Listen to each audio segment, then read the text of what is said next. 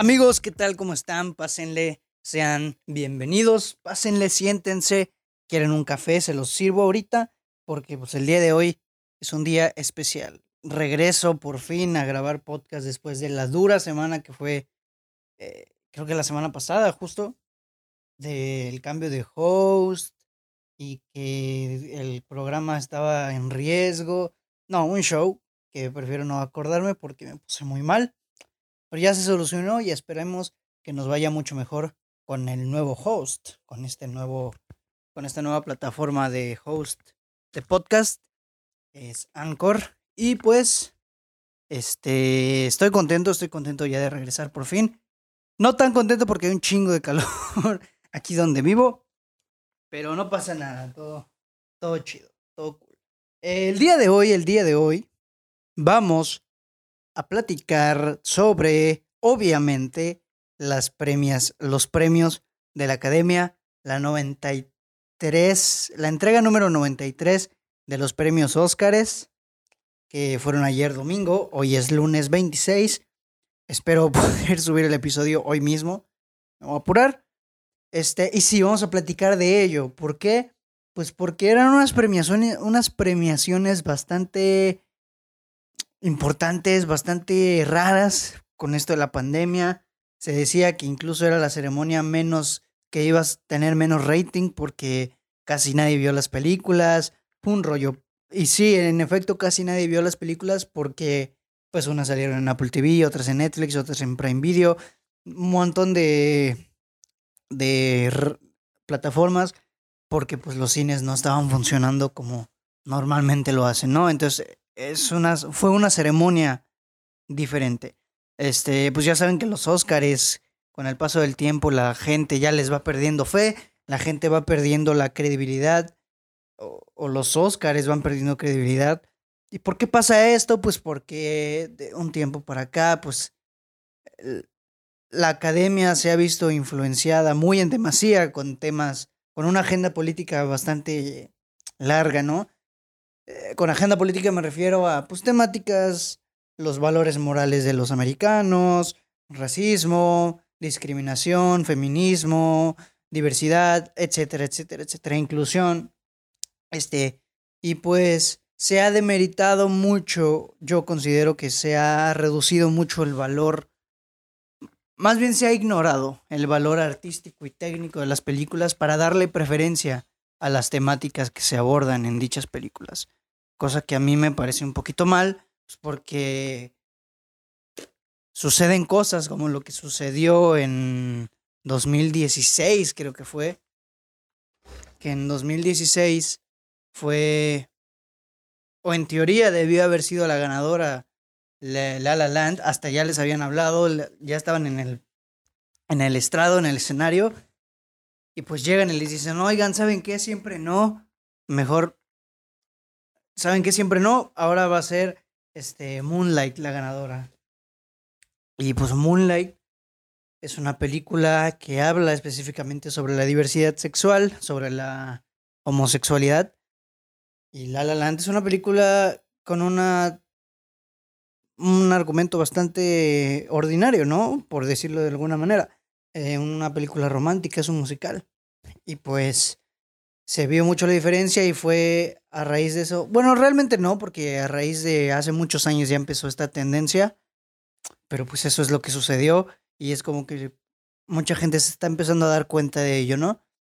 Eh, no precisamente es malo, porque las películas pueden hablar de la temática que sea y mucha gente ya cree que porque las películas hablan de ciertas temáticas políticamente correctas, como les dicen, ya son malas, lo cual es completamente erróneo este, ahí tenemos de ejemplo a Judas and the Black Messiah, una película eh, con toda la agenda política que le encanta a la academia, pero que curiosamente es buenísima la película. O sea, tiene toda la agenda política que a la academia le encanta premiar, pero es una película bastante bien lograda, muy buena. Y pues, o sea, no está para más. La mayoría de las películas premiadas a los Oscars efectivamente son buenas. Este. Y pues sí.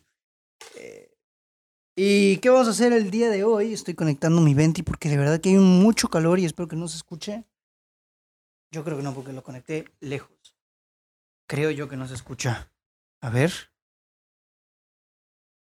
Creo que no.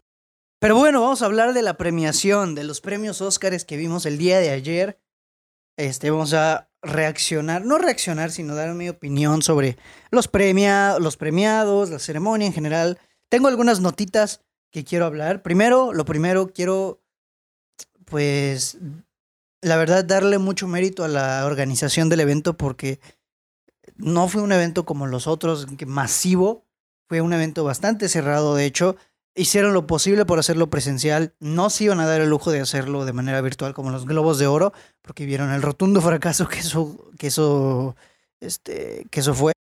Y la verdad es que tiene mucho mérito lo que hicieron.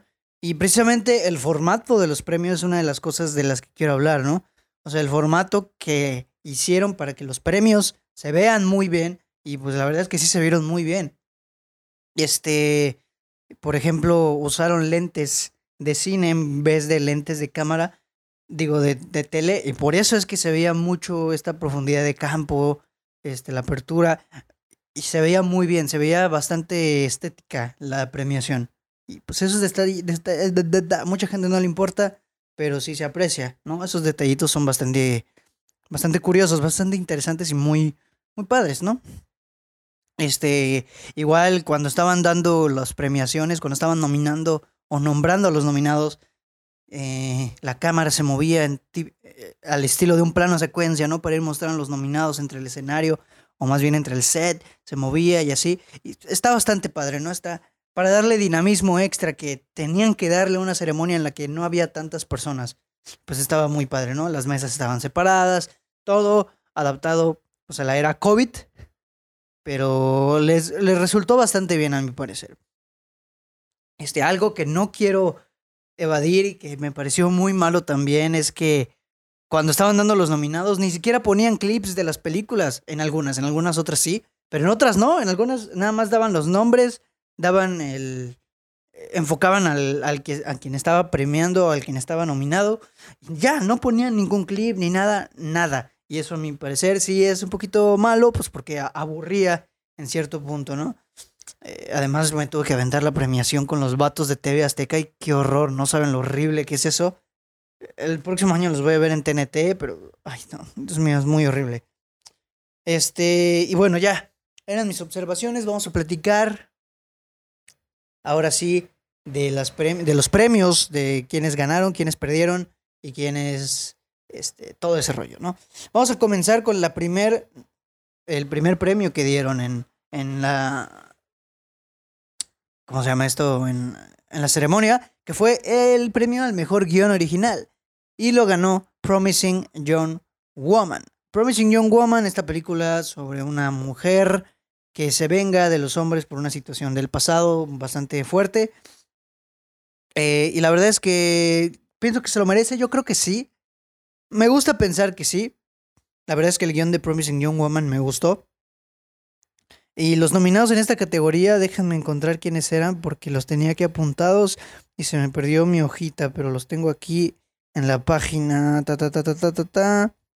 Aquí está, mejor guion original. Los nominados eran Judas and the Black Messiah, Minari, Promising Young Woman, The Trial of the Chicago Seven, Sound of Metal y ya.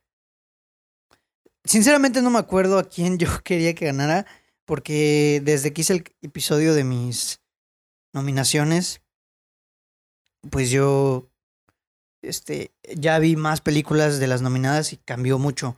Pero me parece que yo lo había, se lo daba a Son of Metal.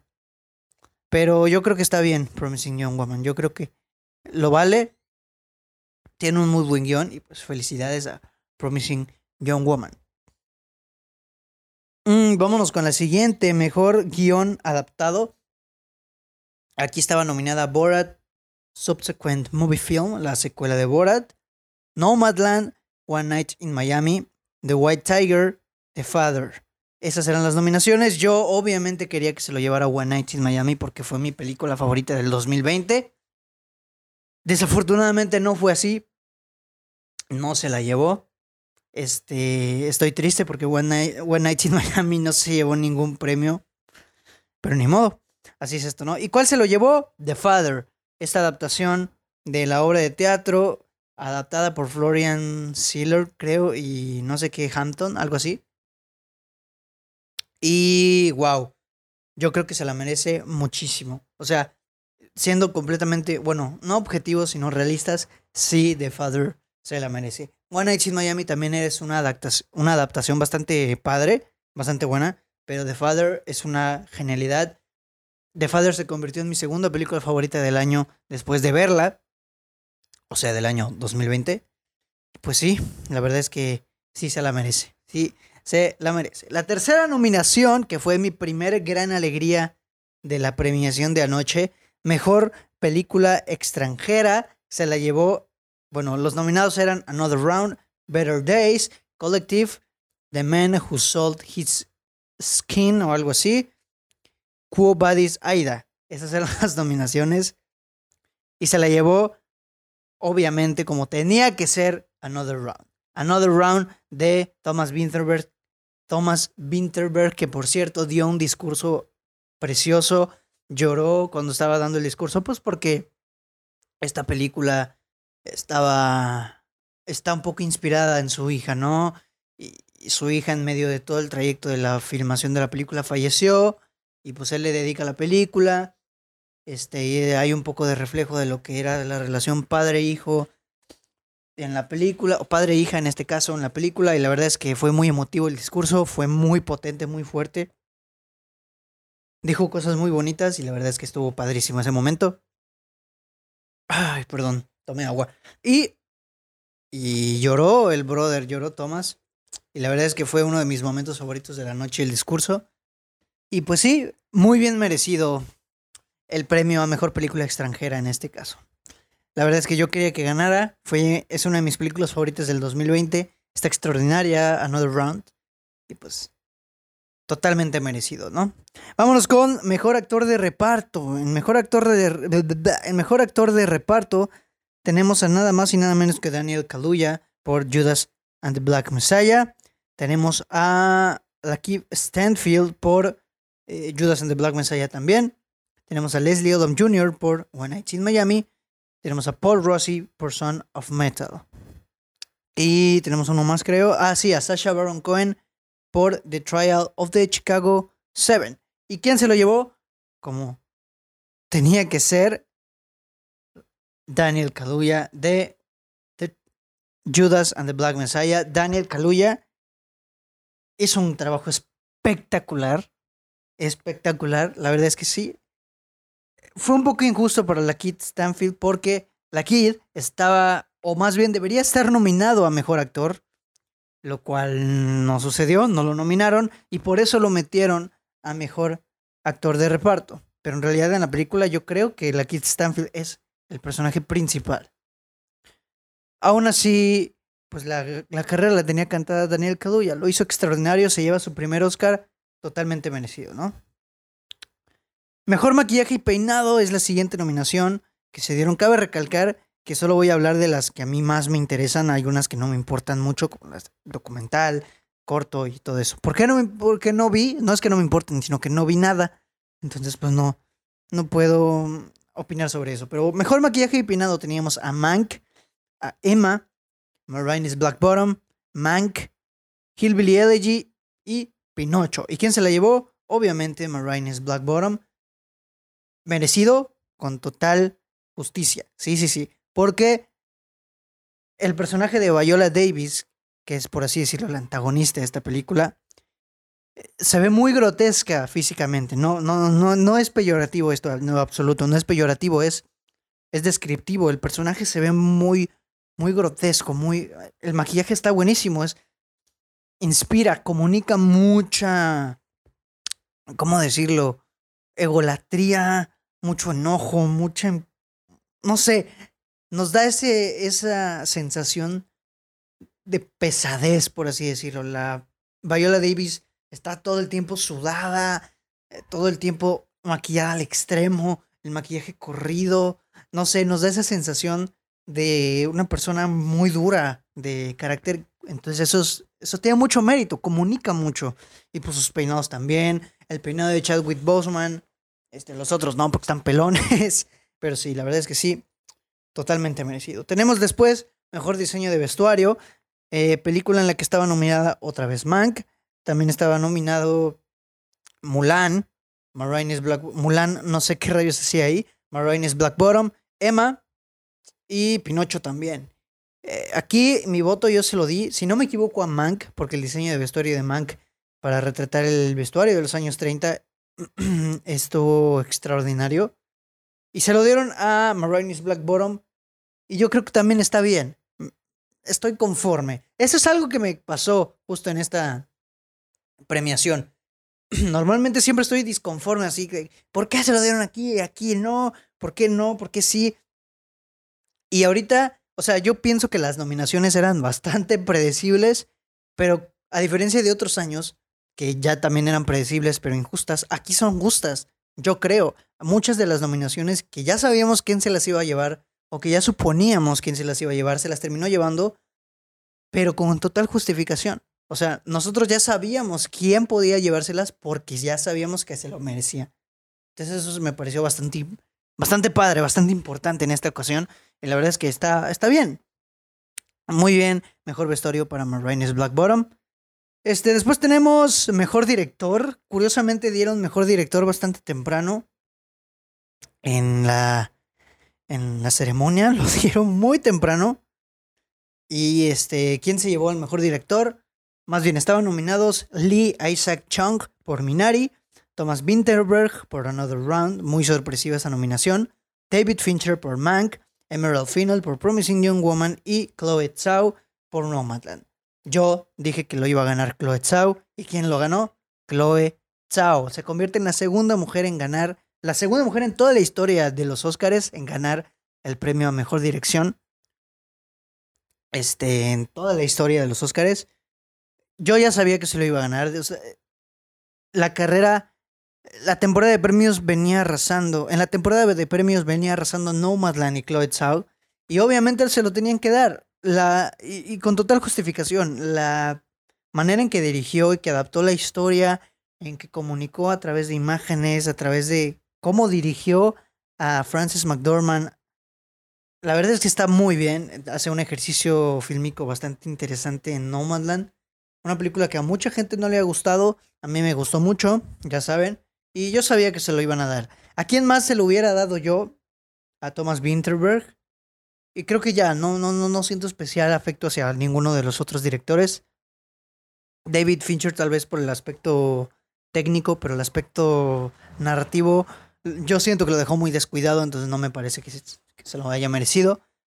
Eh, y pues no nominaron a, a esta, mm, ay, ¿cómo se llama la de One A Regina King. Y por eso me puse triste. Pero Chloe Zhao lo tiene muy bien merecido. Y pues, bravo a Chloe Zhao. Que por cierto va a dirigir The Eternals de Marvel Studios. Bastante interesante eso. Pues ya veremos qué pasa. Tenemos mejor sonido. La nominación, eh, el premio al mejor sonido. Y en esta ocasión teníamos como nominados a Soul, Sound of Metal, Mank. Eh, ¿Qué más teníamos? Creo que The Five Bloods. Bueno, no importa. Ay Dios, perdón por no preparar. Es que sí lo preparé, pero no sé por qué se me fue la onda de, de, de, del sonido. No lo tengo apuntado en la lista. Bueno, ya no lo encontramos. No encontré. Creo que se me fue la onda y no lo puse en mis notitas. Pero mejor sonido se lo llevó Sound of Metal. ¿Quiénes eran las que estaban compitiendo? Mank y Soul. Las otras no importan.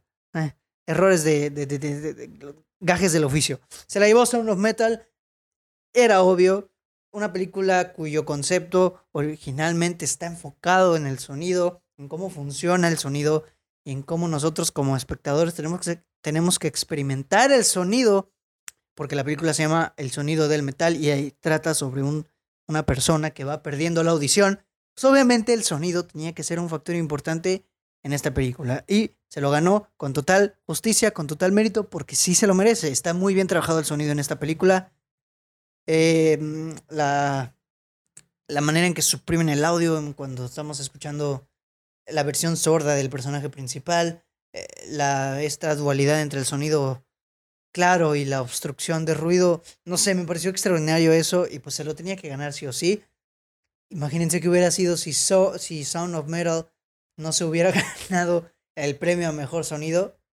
hubiera estado raro un poco, ¿no? Ni modo. Vámonos con mejor película animada, que ya todo el mundo sabía, ¿no? Tenemos nominados a Wolf Walkers, Onward, Soul, eh, eh, la de la oveja Shaun, Shaun the Sheep, a Shaun the Sheep Movie, Farmageddon, título bastante padre. Y también teníamos a Over the Moon, Over the Moon, claro que sí. Y se la llevó, ¿quién? Obviamente Soul. Todo el mundo ya sabía que se lo iba a ganar Soul. ¿Y qué es lo que sucede en esta ocasión? ¿Se lo merece? Claro que sí. Sí se lo merece Soul. Es una gran película, extraordinaria película. Me encantó. Wolf Walkers era la competidora más fuerte con Soul. Mucha gente quería que ganara Wolf Walkers. A mí no me hubiera molestado que la gane Wolf Walkers, pero Soul era la favorita y fue la favorita porque la ganó con total mérito. No faltan la gente que, ay no, que Pixar siempre se lo lleva, que Disney ya tiene comprado a los Oscars y que Pixar y que no sé qué. O sea, realmente hay que tener criterio y tener la conciencia y la honestidad de decir, ¿sabes qué? Esta vez sí se lo merece. Sí se lo merece. Y pues yo creo que sí se lo merece. Me encantó Soul, ustedes lo saben. Y pues qué bueno que se la llevó. Las otras no tenían competencia, o sea, no tenía competencia ni Soul ni Wolf Walkers el duelo estaba entre esas dos. Y pues al final se lo llevó Soul. Y pues bueno, vamos a pasar con la siguiente categoría. Tenemos mejores efectos visuales. Mejores efectos visuales tenemos a Tenet, a Cielo de Medianoche, el único y gran Iván, Love and Monsters, que es la de Netflix, y Mulan. Mulan yo no sé qué hace aquí, no tiene nada que hacer aquí. Y pues se la llevó Tenet. Obviamente se la tenía que llevar Tenet. No había manera de que Tenet no se la llevara porque los efectos visuales de Tenet son una fantástica. Una locura, son una locura, son fantásticos. Están increíblemente bien hechos. Pues yo se la doy a Tenet. ya ven, Tenet era mi película más esperada del 2020. No terminó gustándome tanto, pero se merece mucho los efectos visuales y gracias por dárselos a Academia, se lo merece. No se los, si se los dabas a Mulan, te iba a matar, te, iba a matar. Pero qué bueno que se los diste a Tenet. Entonces, vamos con la siguiente, mejor actriz de reparto, que era una de las categorías bastante polémicas, ¿no? Porque hay muchas actrices bastante padres, este, bastante buenas en este año. Mejor actriz de reparto teníamos a Olivia Colman por The Father, María Bakalova por Borat Subsequent, Movie Film. Tenemos a Amanda Seyfried por Mank, Glenn Close por Hillbilly Elegy y Ju Jung Joan por Minari. Este, aquí hay polémica porque Glenn Close estuvo nominada por este papel a mejor actor, mejor actriz de reparto y a peor actriz de reparto en los Razzies. Yo se lo di, si no me equivoco, a Amanda Seyfried por su, por su trabajo en Mank. Pero yo quería que se lo gane Yu Jong Jong, creo que Yu Jung Jong, mendigo nombre. Y se lo llevó ella, se lo llevó Jung Jung Yu Yu Yu Jung Yu Jong. La viejita de Minari, ella se lo llevó. Merecidísimo, bravo, muy bien hecho. Este, un papel extraordinario en Minari. O sea, de verdad, la viejita, la abuelita, fue el mejor personaje en Minari. de la verdad, y se lo tenía que ganar sí o sí. Muy buena la interpretación, muy bueno esta manera en la que la actriz desarrolla esto de adaptarse al estilo de vida americano, de ponerse triste porque su nieto piensa que no es una abuela real, porque él piensa que las abuelas reales son como el... Tengo una flema, disculpen ustedes. Son como el... Como el estereotipo americano que siempre nos han marcado. Y la verdad es que Está muy bien esta nominación y esta premiación, está padrísimo. Este, tenemos mejor diseño de producción, mejor diseño de producción, una de las categorías mm, que más me gusta, porque me gusta mucho esto del diseño de producción. Tenemos a The Father, Marines Black Bottom, Mank, Tenet y News of the World. Aquí no me acuerdo a quién se la di, creo que se la di a The Father o a, no, se la di a Marines Black Bottom creo o a Mank, se la llevó Mank gran, gran premio, muy buen premio, muy bien merecido porque Mank tiene un diseño de producción extraordinario. La manera en que adaptaron los sets para que parezcan sets. Es que es una película sobre cómo se hacen las películas. Entonces, la manera en que adaptaron sets de los años 30 para que se vean bastante reales. Eh, la manera en que grabaron las partes donde estaban los sets. O sea, de verdad, eh, el diseño de producción de Mank es es una exquisitez.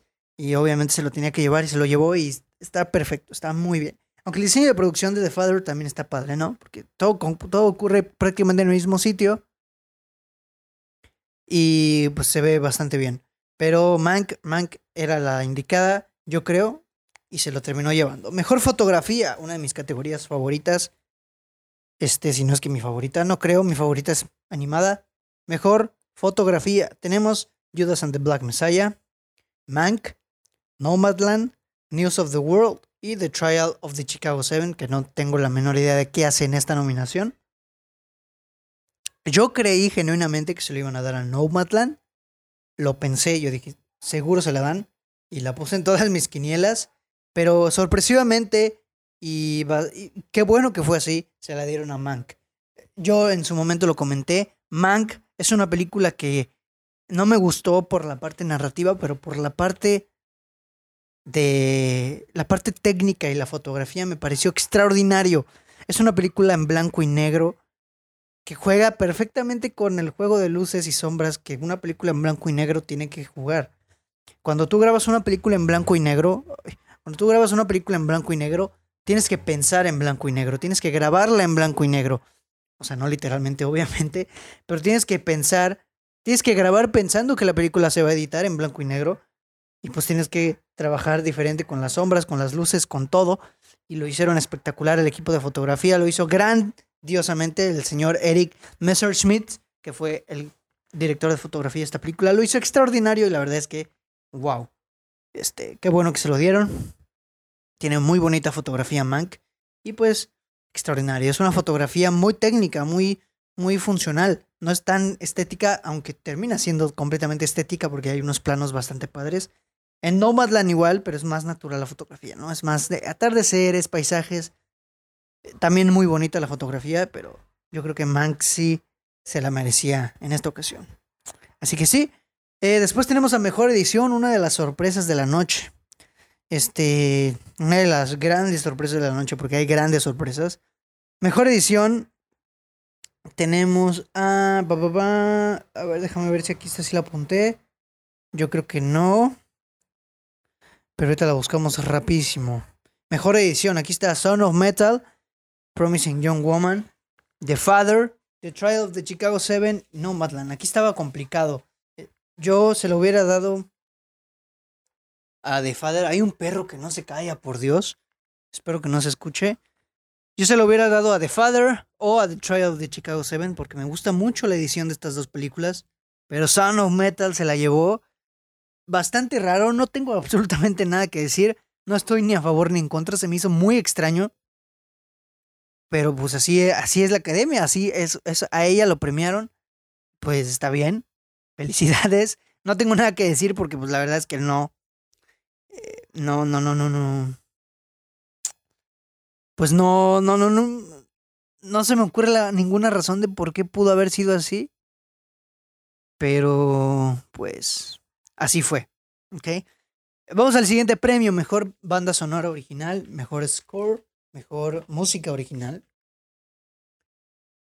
Teníamos a Soul, The Five Bloods, Mank, Minari y Judas and the Black Messiah. Yo sabía que se le iban a dar a Soul.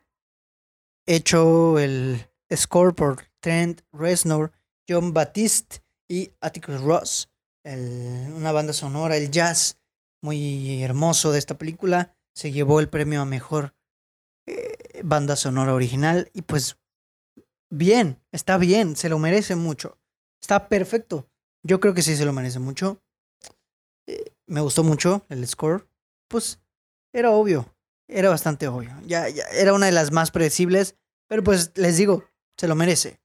La siguiente, que fue otra gran sorpresa de, de los Oscars, dar mejor película como la penúltima.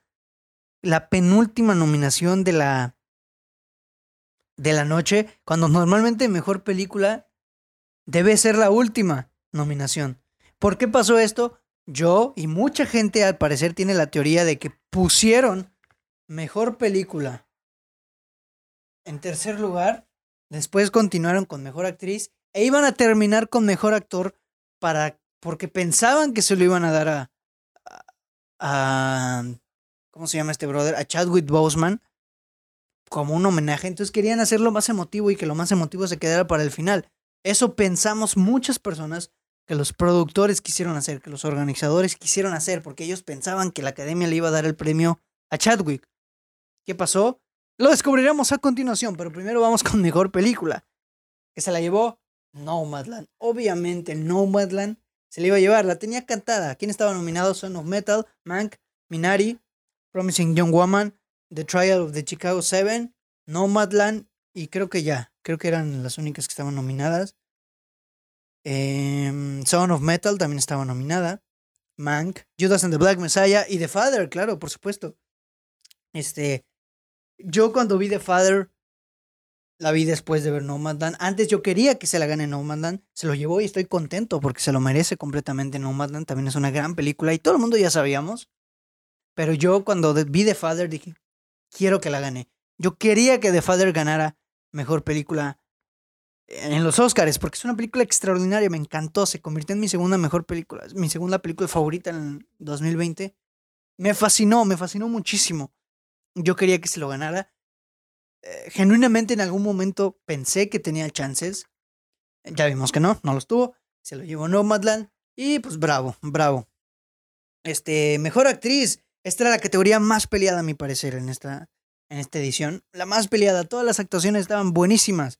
Teníamos Frances McDormand por Nomadland, Karen Mulligan por Promising Young Woman, Vanessa Kirby por Pieces of a Woman, Viola Davis por Marines Black Bottom y Andra Day por The United States versus Billie Holiday. Em, yo no vi esta película, entonces ahí voy a omitir, pero la actuación de Viola Davis, de Vanessa Kirby, de Carey Mulligan, de Frances McDormand estuvo espectacular. Todas estuvieron buenísimas, todas. No había cuál irle. Además, pues, son historias muy diferentes, no había como cierto punto de comparación. Pero yo, mi voto iba por Vanessa Kirby. Vanessa Kirby lo es extraordinario en Pieces of a Woman. La película no es tan buena y es por eso que no tenía tantas chances de ganar. Y pues a quién se lo dieron, obviamente a la señorita, la Queen Frances McDormand. Frances McDormand se llevó el premio a mejor actriz. ¿Merecido? Claro, claro que sí. En la película podemos ver cómo Frances McDormand, sin siquiera hablar, transmite, sin siquiera emitir una palabra. Con el, simple hecho de su expresión corporal ya transmite muchísimo y eso tiene mucho mérito porque la, actuación no solamente es hablar, sino interpretar, digo obviamente interpretar, pero con cualquier tipo de lenguaje, lenguaje corporal, lenguaje verbal, con tus manos, con todo. Y lo, lo hizo muy bien eh, esta mujer, eh, ¿cómo se llama? Frances McDormand. Pues, un Oscar más a su a su larga lista. No sé si es tan larga, pero sí es bastante numerosa lista de Óscares. Y pues el último premio que les dije que era mejor actor, que todo el mundo sabía o pensaba que se lo iban a dar a Chadwick Boseman. Eh, los nominados eran Riz Ahmed, Gary Oldman, Chadwick Boseman, Anthony Hopkins, Steven Yeun. Esos eran los nominados. Cuando yo vi, antes de ver The Father, yo quería que se lo den a Chadwick. O sea, más bien yo sabía que se lo iban a dar a Chadwick, pero yo quería que se lo den a Riz Ahmed. No me molestar en lo absoluto que se lo den a Chadwick. Pero después de ver, de ver The Father, yo dije, se lo tienen que dar a Anthony Hopkins. Se lo tienen que dar, es una actuación extraordinaria. ¿Y qué pasó? Mi queridísima academia se lo dio a Anthony Hopkins. Es su segundo Oscar en toda su historia, en toda su carrera totalmente merecido. Anthony Hopkins es un, es un rey, es, el, es, es grandioso en esta película. Eh, me hizo llorar, me hizo chillar. O sea, de verdad es una gran actuación la que hizo en The Father. Se lo merece completamente. Y fue la gran sorpresa de la noche porque todo el mundo, hasta los, hasta los organizadores, pensaron que le iban a dar el premio a Chadwick Boseman por, pues, porque lo hizo bien, pero pues obviamente eso dicen todos. Todo el mundo sabía que se lo iban a dar como un premio póstumo por su fallecimiento, pues por, por el homenaje, ¿no? Pues querían guardarse la emotividad, querían guardarse la emotividad de este rollo para el final. Por eso dejaron, o es una teoría, nadie lo ha confirmado, pero es una teoría. Por eso querían dejar el premio para el final. Eh, ¿Y qué pasó? Pues todos quedamos como payasos porque no, no, no se lo dieron a Chadwick Boseman, se lo dieron a Anthony Hopkins. Muy sorpresivo, muy sorpresivo. Pero, pues bueno, este, muy merecido. Yo estoy muy contento. Sinceramente yo pensé que la premiación iba a estar peor. Afortunadamente no estuvo tan mal como yo pensé que estaría. Estoy conforme, estoy contento con los ganadores, sí. No hubo ningún momento en el que yo me molestara. El año pasado sí hubo momentos en los que yo me molesté. Digo, ya de un tiempo por acá ya dije, ya no me va a molestar tanto esto. Pero de verdad, esto, me, me sentí bien con esta premiación. Estuvo bien. Y aparte después cerramos con broche de oro vernos el siguiente capítulo de la serie Luis Miguel, la mejor serie de la historia. Y wow, eh, espectacular. Pero, pues bueno amigos, ya no tengo nada más que agregar. Una ceremonia diferente. Esperemos, esperemos que este 2021, o sea, la ceremonia del 2022 sea como habitualmente, porque es un evento enorme. A pesar de que mucha gente diga, ay no, yo no, yo ya no le creo a los Oscars, yo ya no. Pero ahí estamos pegados a la pantalla viendo qué onda. O sea, no seamos tontos. O sea, nos encanta. Yo personalmente ya le estoy perdiendo un poquito de fe a la academia. Ya sé cómo, ya sé cuáles son sus mañas. Pero me encanta ver este rollo de las premiaciones, del premio Oscar, de qué tal y va a ganar, y The Oscar goes to, tal, tal, tal. Me encanta, eso me gusta mucho, me entretiene muchísimo. Y me gusta mucho sentir esa adrenalina de, uy, tengo que editar la foto para subirla y todo ese rollo. Me gusta mucho. Y por eso me gusta ver los premios Oscars. Porque se está premiando al final de cuentas a lo que más nos gusta, a los que siguen el podcast, a mí en este caso, que es el cine. Y pues eso está increíble. Este, y pues bueno, amigos, ya no tengo nada más que decir. Muchas gracias por escuchar el episodio completo. Espero que hayan visto las películas y hayan visto los Oscars. Y si no, pues ni modo, ya en otra ocasión será. Muchas gracias. No olviden seguir la página en Instagram. Este. Sí, la cuenta en Instagram, como sin excusa. Darle like a la página en Facebook, suscribirte al canal de YouTube y activar la campanita. Por cierto, si están suscritos, chequen si la campanita está activa porque a veces YouTube la desactiva. ¿Por qué? Por sus huevos. Desactiva la campanita. Así que si la tienen desactivada, pues actívenla, por favor. Que, me apoyen y vean los videos, que están buenísimos y todo ese rollo. Y pues bueno, ya saben que el podcast lo pueden escuchar ya no en iBox, ahora en Anchor, Apple Podcast, Google Podcast, eh, Spotify. Eh, y creo que ya. Y YouTube, obviamente en YouTube también está. Así que ya saben amigos, muchas gracias. Yo soy Braulio Cuevas y nos escuchamos la siguiente semana con un nuevo episodio del podcast de Sin Excusa. Bye.